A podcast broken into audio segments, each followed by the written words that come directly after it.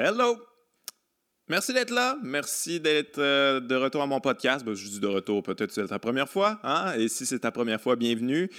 Et si tu es de retour, ben merci d'être de retour. Bon, je me répète. Euh, cette semaine, dans mon podcast, je reçois Claude Vaillancourt. Euh, pour ceux qui ne connaissent pas Claude Vaillancourt, souvent j'invite des gens que vous ne connaissez pas nécessairement, mais essayez de me faire confiance. J'essaie de toujours inviter des gens très intéressants. C'est quelqu'un qui écrit euh, un essai récemment, Hollywood et la politique. Donc, euh, ça explique quand même la patente. On va parler d'un peu de la propagande dans les films à Hollywood, du différents types de films qu'on peut retrouver dans les films euh, américains mainstream.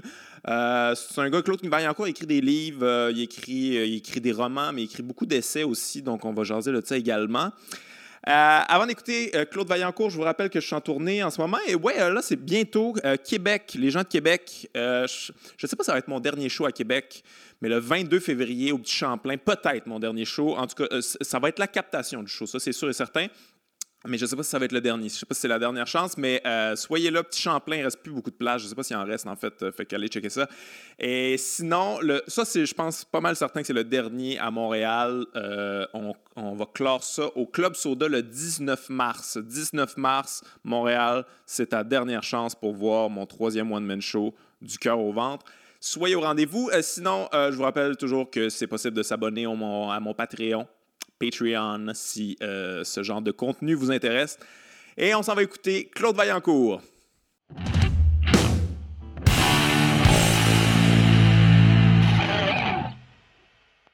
Claude Vaillancourt, bienvenue à mon podcast. Bonjour. Merci d'avoir accepté l'invitation, c'est ben, très gentil. Ça me fait plaisir, le plus grand plaisir. euh, on se connaît pas, on se connaît pas euh, beaucoup. En fait, j'ai lu, euh, j'ai lu ton livre, euh, j'ai lu ce livre-là qui est Hollywood et la politique. On va en parler pas mal plus profondément tantôt. mais toi, tu es écrivain de fiction à la base. Oui, c'est ça. J'ai commencé à faire de la fiction. Puis là, je me suis tourné vers l'essai.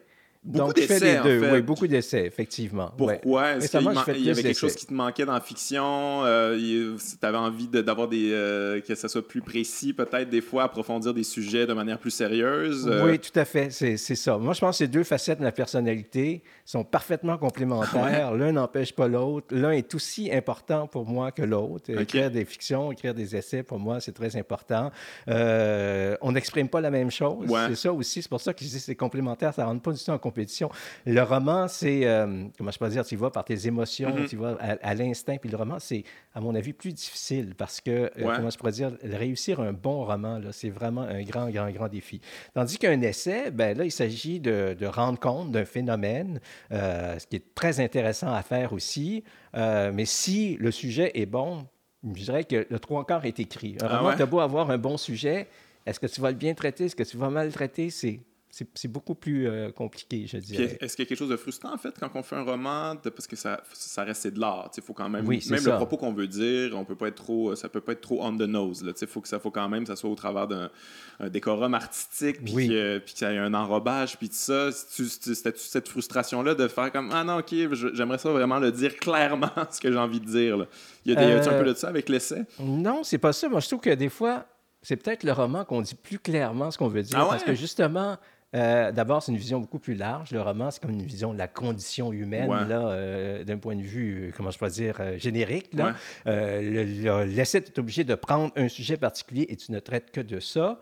Ensuite, ben, c'est ça, tu as une espèce de liberté dans le roman qui est merveilleuse. Hein. Tu peux te prononcer sur tout, tu peux dire ce que tu penses vraiment par toutes sortes de façons détournées. C'est ça qui est merveilleux. Par des personnages, je fais dire ça à un tel personnage. Mais là, il y en a un autre qui dit exactement le contraire. Mais c'est quoi que tu dis exactement? Mais c'est le même personnage. En tout cas, toute cette, euh, cette, cette, euh, cette, façon de jouer avec les choses, pour moi, le roman là, est très, très important pour rendre compte de la réalité, mais justement, on voit, je euh, je sais pas, comme un produit artistique, ou je sais pas. Tandis que l'essai, ben, l'essai, c'est ça. Il s'agit de prendre un sujet, une idée, et tu, tu la développes au maximum. Euh, tu, tu, tu, vas en, profondeur, oui, c'est ça. Mais ça reste comment fixé sur quelque chose de très, très précis. pour moi, ce n'est pas satisfaisant pour euh, dire tout ce que j'ai à dire sur le monde, la société, etc. Mais, euh, mais ça serait beaucoup de rigueur.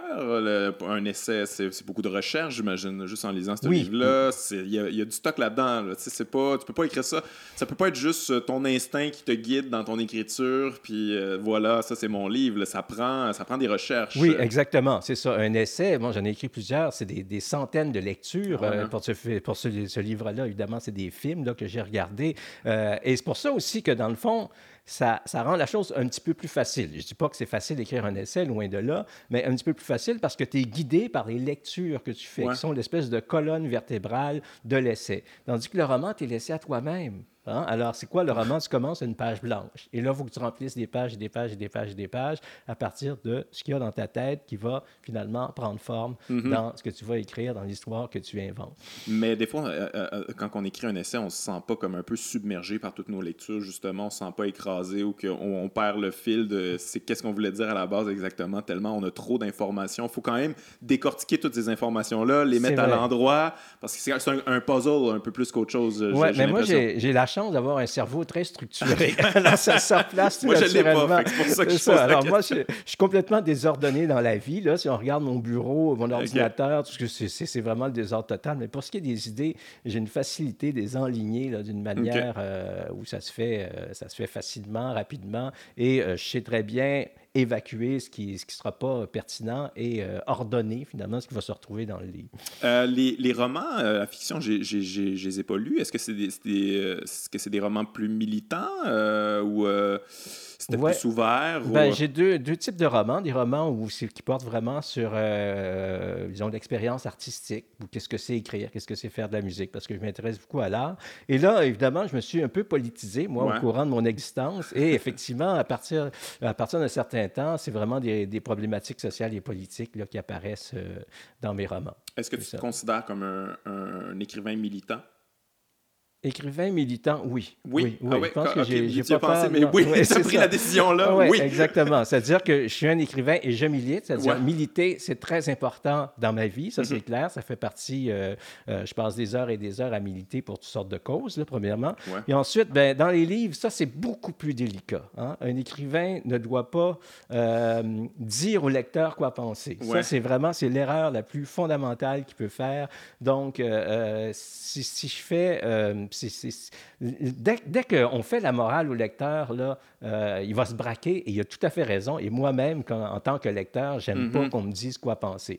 Donc, il faut qu'on expose les choses d'une manière beaucoup plus subtile, beaucoup plus complexe. même quand on est militant. Oui, c'est ça, manipulateur, oui. oui, mais à quelque part, c'est souvent ça, de l'art bien fait. Il y a un peu une sorte de manipulation, on veut les amener. Parce qu'on ne peut pas s'extraire non plus de ce qu'on veut dire, de qui on est, de quoi, de quoi on pense non plus. oui, exactement. Et c'est pour ça que je me suis intéressé aux messages politiques dans Hollywood. Hein, aussi, donc, c'est cohérent par rapport à, aux questions que je me pose moi-même en tant qu'auteur, euh, en tant qu'intellectuel aussi, parce que j'ai pas peur de ce mot-là non plus. tant mieux, tant mieux. Parce qu'il y en a beaucoup qui en ont peur. Mais des fois, il y a des gens qui ont raison d'en avoir peur, qui ont peut-être pas s'accoler, cette, cette affaire-là. Euh, on va en parler euh, bientôt du livre, mais juste avant, je, tu collabores à la revue Ababar. Oui, oui, c'est ça. C'est qui est une revue militante. Oui, exactement. Est-ce que ça fait longtemps que tu as fondé. non, moi, je ne sais pas dans les fondateurs, mais ça fait très longtemps que je suis dans la revue. Peux tu expliquer un peu c'est quoi la revue, ben, le, mandat de la revue? Ben, le mandat de la revue, c'est euh, d'abord, c'est une revue autogérée, donc on n'a pas de structure hiérarchique comme dans les autres revues. Euh? Non, pas une coopérative, simplement euh, autogérée. On est des, des c'est tout chaque personne qui s'occupe d'à peu près de tout, là, comme ça. Ensuite, euh, ben, c'est de donner la parole, finalement, à des gens qui n'ont pas nécessairement euh, la parole, des gens du milieu communautaire, syndical, des gens qui ont des, anarchistes aussi, donc à peu près tous les mouvements de la gauche, mais pas une gauche précise, une gauche assez arc-en-ciel, finalement. Donc, donner la parole à tous ces gens-là. C'est clair que le titre de la revue le dit, hein, c'est une revue qui est clairement euh, à gauche, mais je pense que c'est un point de vue qui doit s'exprimer, qui n'a pas mhm. toujours une place très importante dans les médias. Alors, c'est une revue à laquelle je tiens beaucoup. Ben, selon Éric Duhem et tout ça, c'est la gauche qui mène au Québec. Je sais oui, pas si ça, c'est vrai. oui, il n'est pas tout seul à penser comme ça. La gauche est partout. Puis, Mais est-ce que les textes de tes essais ont tout d'abord été publiés dans la revue Ababa ou, ou pas nécessairement? C'est-à-dire que j'ai un essai, ça s'appelle L'âge économique, où, en fait, c'est des publications que j'ai faites dans différentes revues, pas seulement là, mais donc ça vient de là. Mais mes autres, mes autres essais, non, c'est vraiment des essais qui sont entièrement originaux. Euh, complètement, complètement. Cool. Euh, donc, parlons de ça, Hollywood et la politique. Tout d'abord, comment l'idée t'est venue? J'ai vu qu'à la fin, tu remerciais Alain Deneau. Oui. Je ne sais pas s'il y a un lien. Euh, oui, ben, tout lui à fait. donné l'idée ou... Ben, c'est lui qui m'a commandé le livre carrément. ah ouais, tu l'as commandé. c'est ça. Oh, ouais. écoute, une commande d'Alain Deneau. Tu t'obéis. Il, il, voulait partir une nouvelle collection. Finalement, la collection n'a pas existé. bon, ça ne ça, s'est pas passé. Mais ce livre-là a abouti tout simplement. Puis, en fait, c'est une conversation qu'on avait eue, Alain et moi euh, justement, on parlait souvent de cinéma, de politique. Et là, j'avais fait part de, euh, de mes idées concernant Hollywood qui se retrouve dans ce livre-là. Et il a dit ben, Tu devrais faire un livre là-dessus, ça serait parfait, ça m'intéresserait beaucoup. Et ça a donné Hollywood et la politique. Donc, ça a commencé par une conversation, disons, ordinaire, puis ça a résulté ce livre-là. Qui est finalement un livre, un essai où que tu parles un peu de, de un peu de la propagande à Hollywood, l'espèce de fabrication du consentement, là, pour reprendre l'expression de Noam Chomsky. Euh, est-ce que c'est quelque chose qui t'agaçait depuis longtemps, toi, euh, en tant que cinéphile? Euh, tu trouvais, trouves ça difficile de regarder des, des films d'Hollywood? C'est, quelque chose qui t'agaçait assez souvent pour te dire, OK, non, il faut que quelqu'un se penche là-dessus, il faut, faut, écrire là-dessus parce que ça, ça, ça plus de bon sens. Ben, c'est un peu ça. C'est-à-dire que la, question que je me posais, c'est, on voit des films hollywoodiens, hein, mm-hmm. c'est clair que c'est une grosse machine qui est derrière ça, c'est une grosse machine capitaliste, c'est des studios extrêmement friqués qui font des films pour que ça apporte euh, le plus d'argent possible. Alors, la question que je me posais, c'est dans quelle mesure les cinéastes sont libres? Est-ce qu'ils peuvent passer un message qu'ils ont envie de passer? Ou c'est un cinéma qui est purement de propagande? Dans le fond, c'est la question que je me posais. Euh, dans les recherches que j'ai faites, je me suis rendu compte qu'il y a beaucoup de livres, il y en a deux, par exemple, qui ont été publiés en France récemment, où ils disent Hollywood, c'est de la propagande. Carrément. Carrément, c'est ça. C'est du cinéma de pas d'accord. Mais moi, je n'étais pas d'accord avec ça. C'est très nuancé dans ton livre. Oui, c'est ça, parce que c'est pas vrai. Dans, il y a plusieurs films dans lesquels il y a euh, une opposition assez importante face au système, des fois plus, des fois moins, mais c'est très clair que ce cinéma-là exprime d'autres choses que de la propagande. Et euh, quand je voyais un film, je j'ai eu des discussions euh, avec des amis quand je sortais, puis on se disait, voilà, est-ce qu'on essaye de nous faire passer un message pro-américain ou il y a des éléments critiques là-dedans? Ou, En tout cas, et, là, ça a donné, euh, là, j'ai réfléchi là-dessus, j'ai réfléchi, je ne pensais pas que ça donnerait un livre parce que j'avais eu plusieurs conversations qui allaient, qu'on débattait de ça finalement spontanément, là, dans quelle mm-hmm. mesure le, le cinéaste est, libre. Euh, donc, euh, euh, je ne savais pas que ça donnerait un livre, mais finalement, quelques années plus tard, ça a donné ce livre-là. Je, me, pose la question, puis tu n'as pas nécessairement la réponse, mais un film qui ne fait pas de la propagande, un film qui est relativement subversif, qui a un message, puis tout ça, qui se faufile, est-ce que c'est un, est -ce c'est un hasard ou est-ce que justement, il faut se faufiler au travers tout ça ou ça peut être un studio qui décide, nous, c'est ça qu'on fait, on a envie de faire ça, on a envie de passer un message. Euh, est-ce que c'est plus par hasard, finalement, qu'il y a des films qui se euh, Moi, je pense que ça vient jamais des studios. Ça vient jamais d'en haut. Je pose la question, là, mais on sait comment, la, la comment la machine Hollywood fonctionne. Ils ont des, des, des, centaines, des milliers de personnes qui leur proposent toutes sortes de projets de films. Quand un, film sort, ben, il y en a des milliers qui sont morts en cours de route. Mm-hmm. Alors, finalement, c'est un système extrêmement complexe. Mais ce qui est certain, c'est qu'il euh, il y a des individus, là, ceux qui font les films à Hollywood, c'est des artistes. Il n'y a rien de plus difficile à contrôler qu'un artiste. Hein. Les artistes, des têtes de cochon, les artistes, ils ont des idées, les artistes, ils ont parfois des messages à passer. Hein. Alors, ils vont servir quand même de cette machine-là pour arriver à leur fin, à ce qu'ils veulent. Et là-dedans, moi, je pense qu'il y en a plusieurs qui, qui ont des messages euh, extrêmement subversifs, dérangeants, qui ne vont pas dans le sens du système, qui ne vont pas dans le sens de la propagande, qui réussissent à se faufiler là-dedans. Et quand c'est payant pour un studio, ben, ces gens se disent pourquoi pas finalement, hein, on va, on va l'intégrer à la machine, puis voilà, c'est tout. Puis euh, je pense pas que les gens vont euh, prendre la rue, faire la révolution à cause d'un film qu'ils vont voir. Ben, c'est un bon point quand même, parce qu'on a une part de responsabilité là-dedans, finalement, de ce qu'on consomme, de ce qu'on écoute. Parce que si c'était ça, si c'est ce qui faisait l'argent, c'était des films subversifs, il y en aurait placardé partout. Ça serait ça mur à mur. Et, parce que c'est ça, c'est l'argent qui parle. Oui, c'est vrai. Si les films subversifs étaient les plus payants, là, peut-être qu'on arriverait à la révolution. Je ne sais pas s'ils étaient vraiment, s'ils envahissaient les écrans, parce que quand même, les films subversifs dans l'univers d'Hollywood, ça reste quand même l'exception. Hein? C'est pas la majorité. La majorité, c'est quand même des films qui vont dans le sens du consentement, du consensus, des idées en place euh, euh, qui sont tout à fait conformes à ce que la présidence souhaite avoir comme pensée. Euh, bon, voilà. Ouais, et ça, je me demande, en fait, les films, là, on va en parler un petit peu plus, les films plus de propagande, est-ce que selon toi, c'est quelque chose qui est, qui est réfléchi, qui est dirigé? Tu sais, des fois, j'écoute des films où je me dis, je peux pas croire que c'est pas ça qu'on essaie de faire en ce moment, là, manipuler mon opinion, euh, mm-hmm. fabriquer mon consentement. Des fois, ça semble très, euh, très réfléchi et, c'est ça le but. Euh, est-ce que selon toi, des fois, les studios commandent carrément ça ou c'est quelque chose qui vient un peu organiquement, tu sais, dans le sens que, bon Richard Martineau, on ne l'engage pas pour qu'il dise la même chose que nous, mhm. on l'engage parce qu'il dit la même affaire que nous. C'est un peu ça le, ben, concept, j'imagine? Oui, je pense qu'il est plutôt organique, effectivement. Euh, on sent que la demande, c'est de faire ce genre de film, c'est très clair. Et si on fait ce genre de film qui correspond à l'ère du temps ou aux idées en place, eh mhm. bien, on va avoir plus de chances de, de finir son film, d'être bien distribué, d'avoir une bonne publicité, d'avoir des stars dans notre film. Donc, c'est clair que tout la pression est dans le sens de faire des films qui sont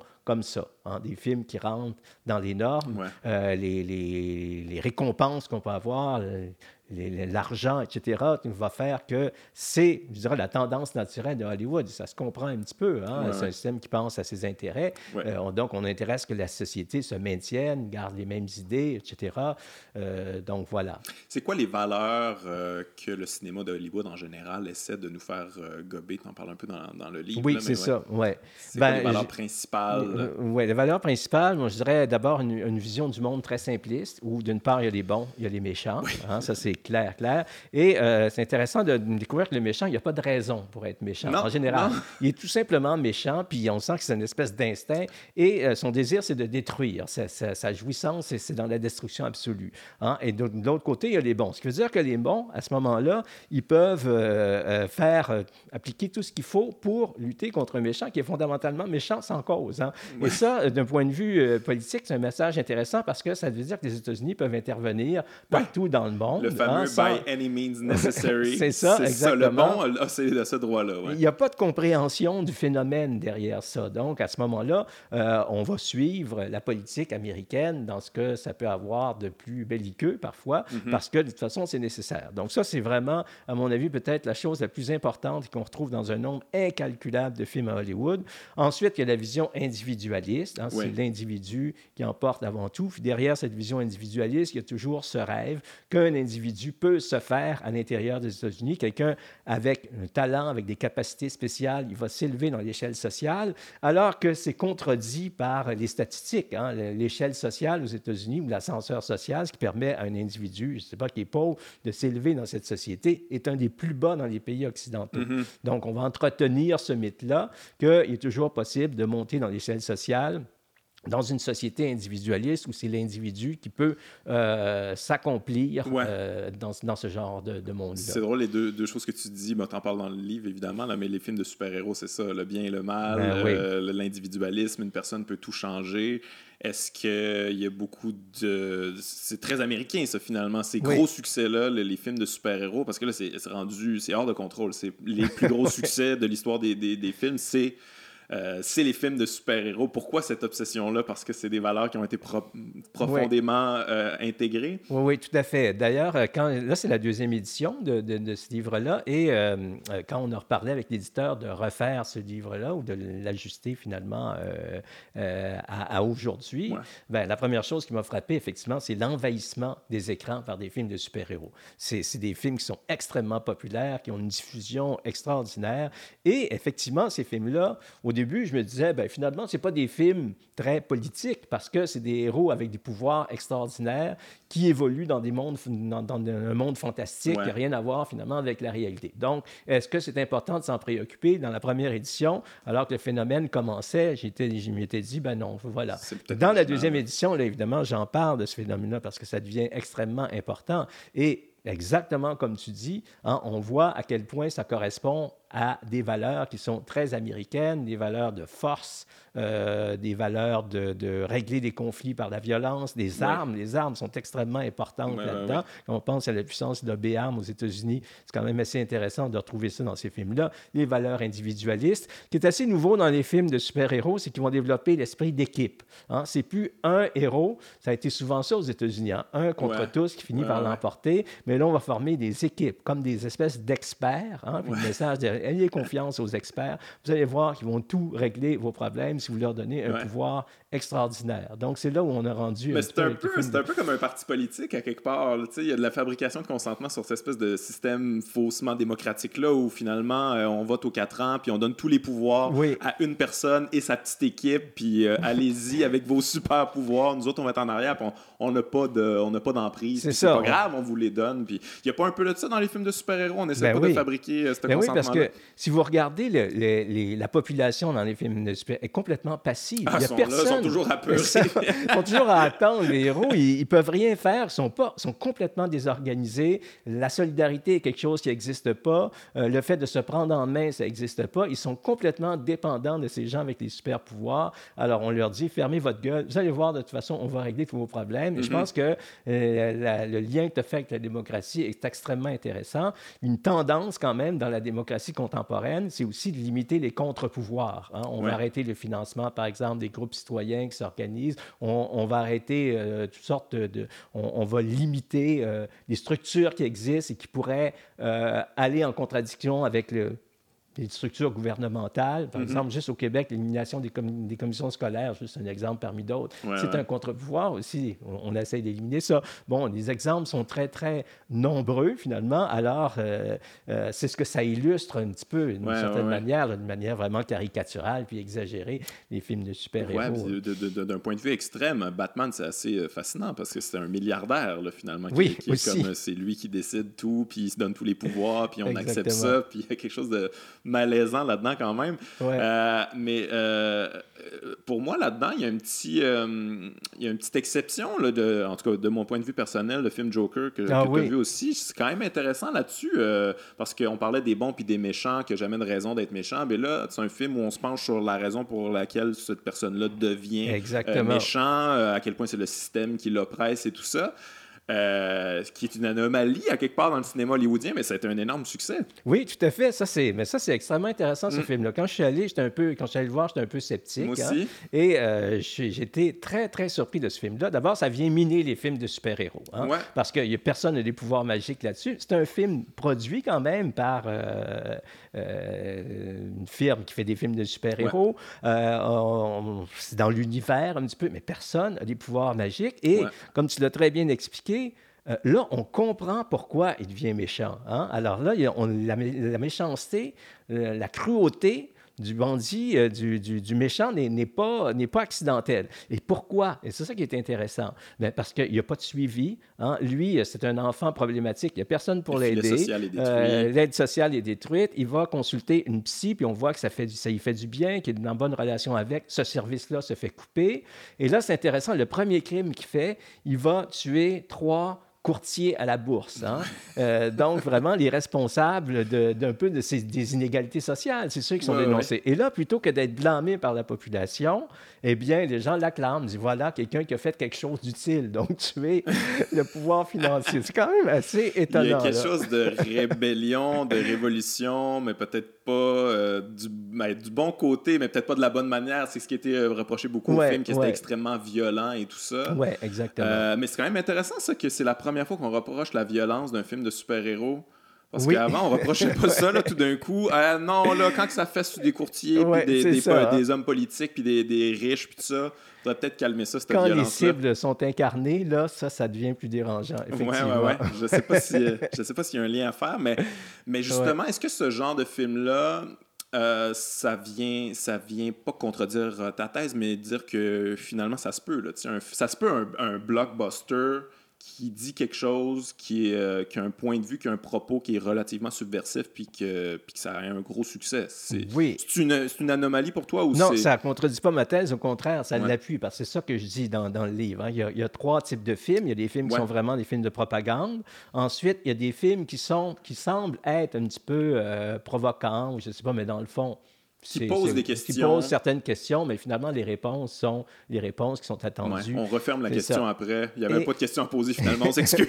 voilà, c'est ça, voilà, c'est ça, exactement. Puis la troisième catégorie, c'est des films qui sont vraiment subversifs. Puis ça, ils peuvent, ils peuvent arriver de partout, ces films-là. Ils peuvent aussi bien arriver des grands studios que euh, d'une petit, petite production indépendante. Euh, là, c'est arrivé euh, par le biais d'un grand studio, le Joker. Mais, ça, d'ailleurs, je ne sais pas si tu connais l'histoire, mais ça a été très, très, très compliqué à, financer ce film-là. Le, ce scénario-là, ça passait pas nécessairement. Ça a fallu que ça soit approuvé. En tout cas, ça n'a pas été aussi facile que les autres films de super-héros. Oui, oui, tout à fait. même le mentionner. Il faut le mentionner, effectivement. Et souvent, d'ailleurs, des films qui sont très, qui sont très subversifs, ils ont des sorties beaucoup plus confidentielles. Hein. Mm-hmm les exemples sont extrêmement nombreux. Je donne l'exemple du film Munich, ouais, hein, qui est un film... Ça, ça, avait passé sur mon radar, ouais, Très intéressant de, de Spielberg, quand, même, un film de Spielberg. Là. Euh, et un film extrêmement bien fait, mais un film qui va confronter les Juifs et les Palestiniens. Hein. Il n'y a pas de bon, il n'y a pas de méchant, puis ça montre toute la complexité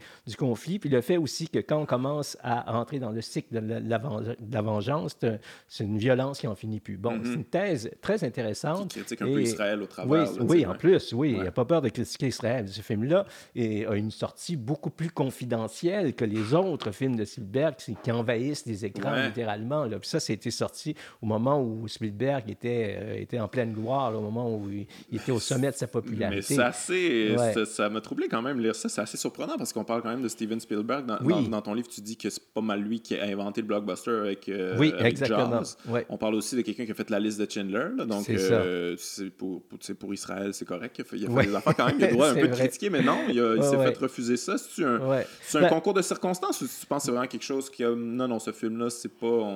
ça dérange un peu. Ben, les studios ont une mise en marché. Hein, donc, ils regardent le film puis ils disent ça euh, ils regardent un peu le potentiel commercial et le nombre de salles dans lesquelles ils vont sortir. Ça, ils ont dit, oups, attention, c'est dangereux, euh, on va limiter la sortie. On n'en fera pas une sortie comme les autres films de Spielberg. Ah ouais. Hein. Mais des fois, ce qui est intéressant, c'est que des films qui se glissent, hein, qui réussissent. Joker, c'est un film qui se glisse, qui devient extrêmement populaire. Moi, je parle d'un film que j'ai beaucoup aimé, qui n'est pas tellement connu, qui a été fait en 1995, qui pourrait se regarder aujourd'hui, qui est très intéressant. C'est l'histoire du... Ça s'appelle Bulworth de Warren Beatty, donc grosse, euh, euh, euh, c'est un film incroyable parce que c'est l'histoire d'un sénateur hein, qui est un peu déprimé, qui est très déprimé. Alors, il décide de se payer un tueur à gage pour le tuer, dans le fond, parce que lui n'a pas le courage de commettre le suicide. Et comme il sait qu'il va mourir d'ici peu, il décide de dire toute la vérité, rien que la vérité. Et là, c'est la, toute la vérité sur la politique américaine qui est dite dans ce film-là. Et plus il dit la vérité, plus il devient populaire. Plus il devient populaire, moins il veut mourir. Bon, c'est ça. Mais ce film-là a été un des films les plus populaires au moment où il est sorti. Il était, je pense, le quatrième ou le cinquième dans les films ah avec la, plus vaste assistante. et pour moi, c'est peut-être le film le plus subversif, ou en tout cas un des plus subversifs qu'Hollywood a jamais fait. Grande sortie publique, comédie en plus, mais d'un cynisme et aussi d'une finesse dans, dans la dans ah, je vais écouter ça, je vais écouter ça, mais est-ce que tu penses qu'on a volontairement voulu oublier ça, même si ça a été un succès, parce que c'est pas quelque chose qu'on nomme souvent, en fait. Non, c'est vrai, mais c'est les films des années 80, c'est un film des années 90, là. Ouais, mais quand même. Euh, ouais, c'est vrai. ça fait pas si longtemps, puis euh, les, les, les, grands films des années 90, on s'en rappelle encore. Ouais, c'est euh, vrai. Ça a quand même passé sous le silence dans l'histoire, finalement. Ouais. tu parlais de la deuxième catégorie, tantôt les films qui posent des questions, mais finalement referment la question sur elle-même. Ah, c'est bon, on s'est posé la question, mais il n'y avait rien à voir là. As-tu des exemples de films comme ça où, qui, euh, qui, où on essaie de. On, fait semblant finalement, c'est un peu ça. On fait semblant de poser un problème. On fait semblant d'être subversif, mais finalement, on, ouais, joue exactement. C'est ça. Oui, c'est ça. Ou on passe à côté de la question. Tu souvent, on commence par dénoncer un problème politique. Là, finalement, tu te rends compte que ben, c'est pas le problème euh, politique qui est important, c'est un fou, un tueur, c'est lui la, vraie cause. Là. Euh, ben, dans les films euh, récents, je peut-être The Irishman, là, que j'ai vu il n'y a pas longtemps. Ça, c'est un film qui est, qui, est, qui est très politique par son sujet, puisqu'on parle d'un grand syndicaliste qui s'appelle Jimmy Hoffa, qui a beaucoup marqué l'histoire de États-Unis. Il y a eu trois films d'Hollywood qui ont été faits sur lui, hein, quand même intéressant. Euh, alors, euh, c'est quelqu'un qui avait, qui, comment je pourrais dire, qui a beaucoup contribué au développement du syndicalisme aux États-Unis et qui s'est aussi associé à la mafia. La question qu'on peut se poser, comment un syndicaliste qui défend quand même les valeurs syndicales va s'associer à ce point-là avec la mafia? Donc, on s'attend un film qui parle de ce personnage-là, on s'attend qu'il développe au moins, qu'il nous fasse réfléchir là-dessus. Mais le film de Scorsese, remarquez que je suis un grand admirateur de Scorsese, j'aime beaucoup ses films. Pour moi, c'est un grand cinéaste, ça, que ça soit clair. Mais dans ce film-là, il ne fait pas le lien entre les deux. Ce qui l'intéresse, c'est les problèmes personnels, la psychologie du personnage, la psychologie de l'autre personnage, The Irishman, incarné par Robert De Niro, qui est un peu un psychopathe. Bon, et, et à mon avis, la question politique est évacué de ce film-là. Donc, euh, voilà, ça. ça mais effectivement, euh, euh, moi, j'ai sorti. Ben, j'ai pas sorti de ce film-là, il était sur Netflix, j'étais chez nous. Mais, mais j'ai éteint ce film-là. J'en connaissais pas vraiment plus sur, sur Offa. j'ai pas un peu, j'ai pas vraiment compris comment tout ça s'était déroulé, développé. J'ai vu, bon, c'est comme comment les personnages ont fini, là, mais, ouais. mais ouais, on, on va pas très loin là-dedans. Alors que le premier film qui a été fait sur Hoffa, qui a été, filmé en, 1978 par Barry Jewishen, et euh, le comédien principal, c'est Sylvester Stallone. Et oui, donc euh, ce film-là explique... Il était dans son pic, c'est ça. Mais ce film-là explique bien pourquoi il s'est allié à, la mafia, comment ça s'est passé, comment il a perdu le contrôle? Mais la raison, c'est que euh, les patrons euh, engageaient des hommes de main pour euh, écraser tout le mouvement des, des mouvements ouvriers. Alors, lui, en fait, il s'est dit, ben, ça écoute, prend un contre-pouvoir. c'est ça, ça prend que moi aussi, je vais engager mes, ah, mes, gros bras. Mais ça, c'est super intéressant, ça pose une question C'est où je vais les trouver, les gros bras? Mais dans la mafia, si j'ai paye, tu sais, c'est comme ça que ça s'est passé. Et là, évidemment, ça a été un engrenage, j'ai été pris là-dedans. Donc, c'était le patronat contre la mafia, à quelque part. Ben, C'est-à-dire le patronat contre les ouvriers qui sont associés à la mafia. Exactement, Donc, euh, c'est... Ben, c'est quelque chose pour établir un beaucoup plus riche euh, que, ben, oui, c'est ça. que juste des, des, tirages de gars. Mais ça, il y, a, euh, il y a quand même un questionnement là-dessus sur l'obsession aussi des films de mafia. Je me suis toujours demandé s'il y avait quelque chose de sain là-dedans, notre obsession pour, pour ça. J'ai l'impression qu'on a fait beaucoup de films de mafia pour l'esthétique, pour euh, l'espèce de mythe qui vient avec ça. On aime l'ambiance du truc, on glorifie des, des criminels finalement, mais on pose jamais vraiment la question sur euh, c'est qu'est-ce que c'est ça, ça vient d'où? Et pourquoi on a ça? J'ai toujours un malaise avec les films de mafia. J'arrive pas à mettre le doigt dessus, mais je sais pas si tu as le même malaise. Oui, ben c'est vrai. Euh, les Italiens ont fait plusieurs films de mafia aussi qui sont peut-être plus intéressants ah parce que là, hein? justement, on essaie euh, d'établir les causes. Hein, comment ça se fait que. Puis aussi, on voit plus les conséquences de la mafia sur la société italienne qui, qui sont absolument terribles. Puis encore aujourd'hui, ils en subissent les conséquences. Mm-hmm. Aux États-Unis, effectivement, le, le mafieux devient personnage euh,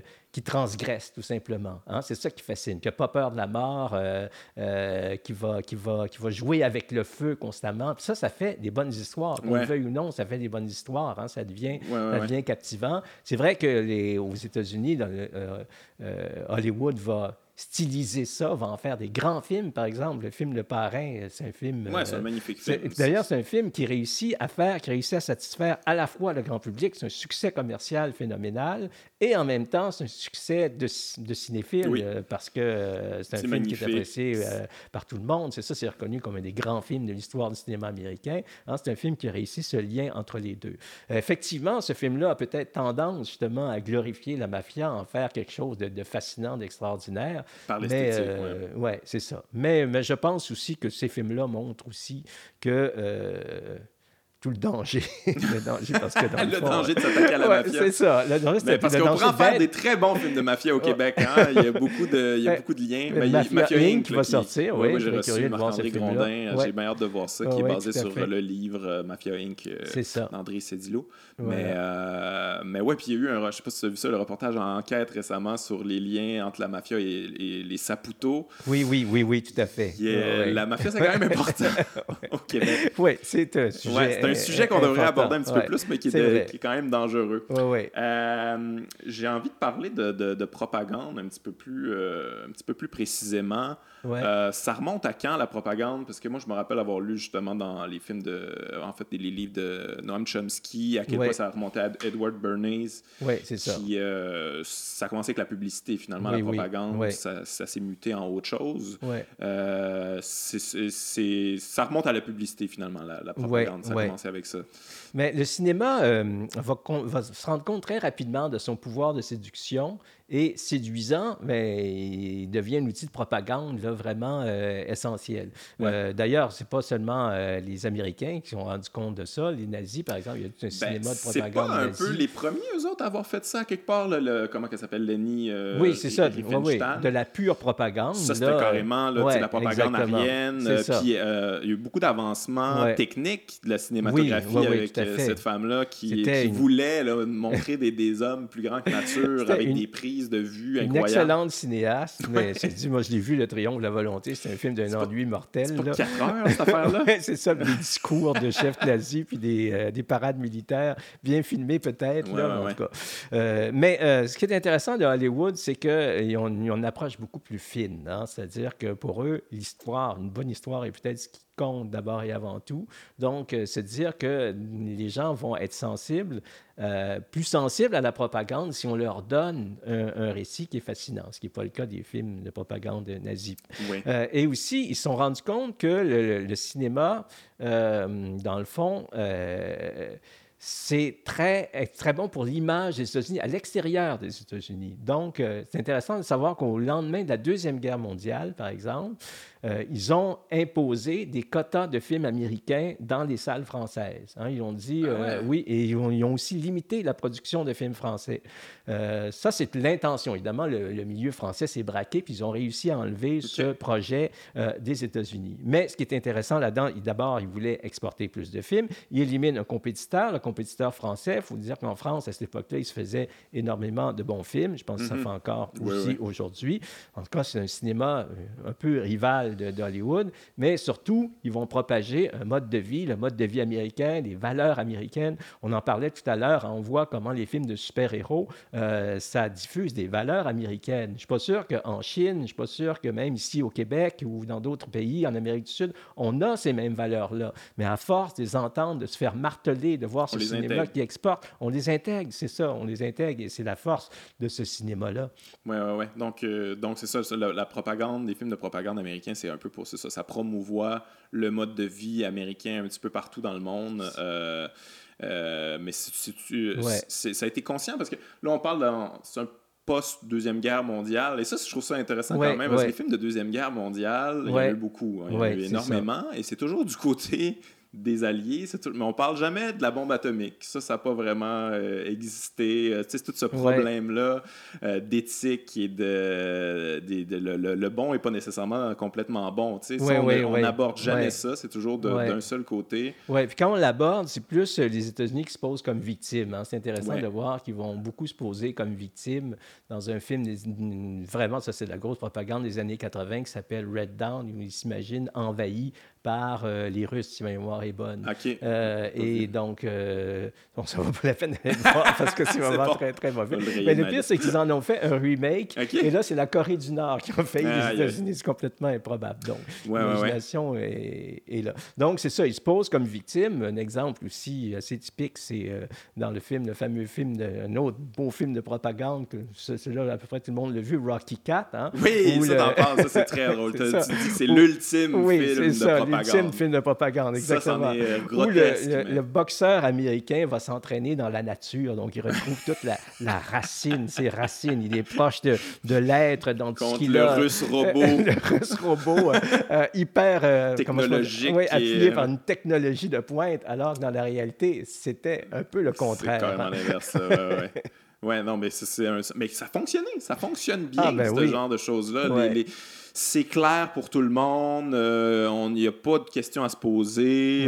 ça finit de la manière qu'on veut que ça finisse. C'est bon, il était bon, il a gagné, lui était méchant, c'est fini, good, je peux retourner à ma vie, puis tout va bien finalement. Puis aussi, ben, ce que les gens à l'étranger se disent, regardez, le héros, c'est toujours un, Américain, c'est lui qui triomphe. le, dramaturge Wajdi Mouawad avait, avait témoigné de ça. Il était au Liban, il voyait des films américains. Les Américains ont toujours le bon rôle, ils gagnent tout le temps. Alors, finalement, spontanément, j'étais du côté américain, c'est tout. Ben C'était eux les bons, tu vois, parce que quand on consomme ce cinéma-là, on pense cette chose-là. Évidemment, quand on devient adulte, on se rend compte que les choses sont beaucoup plus complexes, surtout quand on reste dans ces pays-là, et que l'arabe est toujours dépeint comme, ou en tout cas très souvent, comme l'ennemi le plus sanguinaire, le plus méchant, celui qu'il faut détruire. Donc, euh, euh, mais c'est quand, même fascinant. De, ça, je, pense à ça, je repense à Rocky, puis euh, beaucoup de films de Deuxième Guerre mondiale. Tout ça, les Américains se mettent souvent en position d'underdog, comme euh, les négligés quand c'est complètement faux. C'est pas ça qui se passe du tout dans la réalité, mais on aime se voir comme l'American Dream, à quelque part. Que... Partir au bas de l'échelle, arriver au top, puis. oui, puis la sympathie va toujours à celui qui ben semble dans une position défavorable et qui va triompher des obstacles devant lui. Et ça, effectivement, on vient complètement fausser la réalité quand on connaît la puissance de cet empire, quand on connaît euh, tout ce qu'il a fait dans les, dans les 100 euh, dernières années. Euh, c'est Même dans des films, dans des films que ça devrait pas être ça, que ça devrait être évident que l'Américain n'est pas la bonne personne. Je, je, je, pense, je suis content que tu en parles dans, dans, ton livre parce que quand c'est sorti, j'étais probablement un des seuls à gueuler après ça, mais The Hurt Locker. Oui, oui. Bon, on parle de. On, on, les Américains envahissent l'Irak, puis ça, mais ils réussissent quand même à se mettre comme des espèces de underdog, encore une fois, euh, contre, euh, ce sont, contre les espèces de vilains euh, irakiens. On n'explique pas la situation, qui, on envahit ce pays-là à quelque part, mais on ne traite pas cette problématique-là. Euh, Ça a gagné un Oscar. Ben voilà, mais ce film-là est intéressant parce que justement, dans les films de propagande, pour moi, c'est un renversement. Hein, parce que euh, les films qu'on faisait avant ça, dans les années 90, dans les années 2000, c'était très caricatural. C'est l'espèce de super-héros euh, qui arrive, puis bon, euh, qui détruit les ennemis avec une force incroyable, puis bravo, bravo, à la fin, on est content de lui. Mais ce film-là, là, la situation vient de changer. Les Américains ont envahi l'Irak et aussi, ils ont été victimes d'une campagne où ils ont occupé le mauvais rôle. Ils ont été très impopulaires. On pense à tous les mouvements anti-guerre qu'il y a eu euh, avant mhm. l'invasion de l'Irak. Donc, ils occupent une position assez différente. Alors, s'ils arrivent encore avec cette espèce de héros gros bras qui, arrive avec sa mitraillette puis tout le monde, ça marche pas. Ça fonctionne Donc, ça prend une meilleure image. Donc, on va euh, donc ça, ça, va être meilleur dans deux sens. Premièrement, on va faire un bon film. C'est une bonne réalisatrice. Euh, qui va faire ce film-là. C'est bien fait et c'est pour ça que ça remporte l'Oscar. Et le, le, rôle du, de l'Américain est un rôle beaucoup plus positif. Hein. C'est le démineur, c'est lui qui enlève les mines posées par les méchants arabes, qui va sauver la population d'elle-même. Hein. Mm-hmm. Donc, ça prend l'Américain avec la technologie. oui, c'est pas la réalité. Ben, c'est pas la réalité, c'est eux-mêmes. On sait que la guerre en Irak, c'est une catastrophe épouvantable, euh, que certainement Saddam Hussein n'était pas un ange, mais ce qui est sorti après, c'est, le pays dans le chaos. Il est toujours dans le chaos encore aujourd'hui, donc des années des années après, après l'invasion d'Irak. c'est ça, exactement. Alors, présenter l'Américain comme un sauveur dans un film extrêmement bien fait, qui gagne un prix, hein, c'est un changement. Puis il y en a eu d'autres dans ce style-là par la suite. Ben, cette réalisatrice-là a fait Zero Dark Thirty. Zero Dark Thirty. Il y a aussi euh, euh, The Sniper, euh, American Sniper, je pense, par Clint Eastwood, qui, est, qui est vraiment bien fait aussi puis toujours avec l'idée du, tireur américain, mais qui tue juste des ennemis euh, qu'il faut détruire de toute façon. Donc, plusieurs de ces films-là qui vont changer vraiment l'optique du film de propagande, qui vont les rendre plus intéressants. Un autre film, par exemple, c'est Argo aussi, euh, qui a gagné un Oscar, oui, hein, oui, aussi. qui tasse complètement le travail de l'ambassade canadienne pour dire c'est nous Américains. Donc, on fait du revisionnisme historique gros comme ça, mais c'est un film bien fait avec des stars, etc., etc., qui donne une bonne image ça, c'était la prise d'otage en Iran, c'est ça? Oui, c'est ça, sur la prise d'otage en Iran, euh, il y a autour des années 80. Oui, oui, oui. Je, pense, ça me fait penser à toutes les guerres qu'il y a eu aux États-Unis. J'essaie de, de, de, trouver si, euh, si ça arrive où les Américains se racontent leur histoire correctement de leur conflit euh, ah, armé. Oui. Euh, est-ce qu'il y a des exemples de ça? Oui, c'est ça qui est intéressant, c'est qu'ils le font. Hein? Ouais. Ah oui, ils le font. Puis, euh, par exemple, juste la guerre en Irak, le film Redacted de de Brian De Palma. Hein, d'ailleurs, un film qui a eu une très faible diffusion, même si c'est un, réalisateur euh, très, très connu, où il montre des soldats américains en train de violer euh, ah, une jeune musulmane, et puis évidemment, les effets que ça fait. Puis un film que je trouve très, très beau, ça s'appelle In the Valley of Ella. Ça aussi, un film avec une très, très faible distribution. Ça montre l'effet de post-traumatisme, évidemment, de la guerre, puis aussi euh, des espèces de machines à tuer complètement insensibles euh, qui résultent finalement de, de, de, de, cette guerre, des jeunes qui s'en vont à la guerre puis qui sont qui perdent l'espèce de contact avec la réalité, qui deviennent des espèces de psychopathes, c'est ça. Et euh, un, Américain moyen, un père qui découvre ça. En tout cas, on est avec lui, on découvre toute l'horreur de la guerre avec lui. C'est un film magnifique. Et le film finit, on, met le drapeau à l'envers. Hein. Qu'est-ce que ça veut dire? Ah on met le drapeau, ça veut dire on est dans la merde, venez nous aider. Donc, le film finit par, euh, par ça. C'est quand même assez fort. Très faible diffusion. Très faible diffusion. mais j'ai l'impression aussi, des fois, peut-être l'intérêt. Euh, L'intérêt est moindre quand on pose la question d'une manière un petit peu plus complexe. Moi, je me rappelle spontanément euh, quand on avait sorti euh, Saving Private Ryan, c'était en même temps que The Tin Red Line. Puis The Tin Red Line, c'était beaucoup plus critique, avec une vision plus poétique et euh, plus critique de la guerre, de, des horreurs de la guerre. C'est ça qu'on voulait montrer. on essaie de montrer le côté humain des Japonais là-dedans aussi. Euh, un peu passé sous le radar, tandis que Saving Private Ryan avait complètement le, haut du pavé. C'est vrai qu'il y avait une vision euh, beaucoup plus patriotique, là, c'est clair. Euh, saving, ouais, c'est ça. On a une responsabilité des fois en tant que... En tant que, en tant que oui, mais aussi ça dépend, tu sais, l'accessibilité à l'œuvre, mm-hmm. c'est extrêmement important. In the Valley of Ella, je suis tombé dessus quasiment par hasard, là, puis j'avais fait une grosse recherche. ça n'a pas été montré dans les salles, ça, ça a été aux États-Unis, je me souviens plus le nombre de salles, mais très, très, très limité. Pourtant, c'est un film captivant. C'est très, très bon, ce film-là. Hein? Euh, c'est pas moins bon que les autres films dont on parlait. Là. Mm-hmm. Euh, euh, donc. Moi, j'ai une question par rapport à ça, justement. On les trouve où, les films subversifs? Parce que Là, je trouve que ça s'en vient compliqué parce que là, on a l'impression qu'on euh, on a accès à tout. Là, avec toutes les nouvelles plateformes, on a Netflix, on a Crave, euh, il y a les iTunes et compagnie. Et moi, je réalise qu'à chaque fois que je cherche des films euh, un peu plus subversifs, un peu plus, un peu plus pas nichés, mais des fois, c'est des, des, films qui ont eu des grosses diffusions, mettons des films britanniques, des films français, tout ça extrêmement difficile à trouver. Euh, on a l'impression d'avoir un étendu de choix incroyable quand finalement, quand tu réalises, c'est assez limité, c'est très euh, dirigé puis orienté. C'est extrêmement. Je ne sais pas si c'est plus difficile qu'avant trouver des films subversifs, mais. Euh, ben, moi, je pense que le problème que tu soulignes, c'est un problème réel actuellement. Hein. c'est le problème qu'on appelle les algorithmes de recommandation. Hein, c'est ça. Alors, si on fouille là-dedans, qu'est-ce que ça fait, les algorithmes de recommandation? Mais si tu vas nicher justement un film, là, t'en trouves un, OK? Un mm-hmm. film subversif, intéressant, bien fait. Euh, là, ils vont te renvoyer à quelques films pareils. OK? Donc, ça envoie du pareil au même. Et là, quand le, répertoire est épuisé, à quoi on va te renvoyer? On va te renvoyer un film de super-héros. Caricature un peu, mais c'est ça. Il y a comme deux catégories. Le pareil au même et l'ultra commercial. Euh, ces algorithmes sont faits aussi beaucoup selon euh, la, consommation. C'est-à-dire, mm-hmm. plus un film est populaire, plus il y a des traces sur Internet, plus il va se retrouver en haut de la catégorie.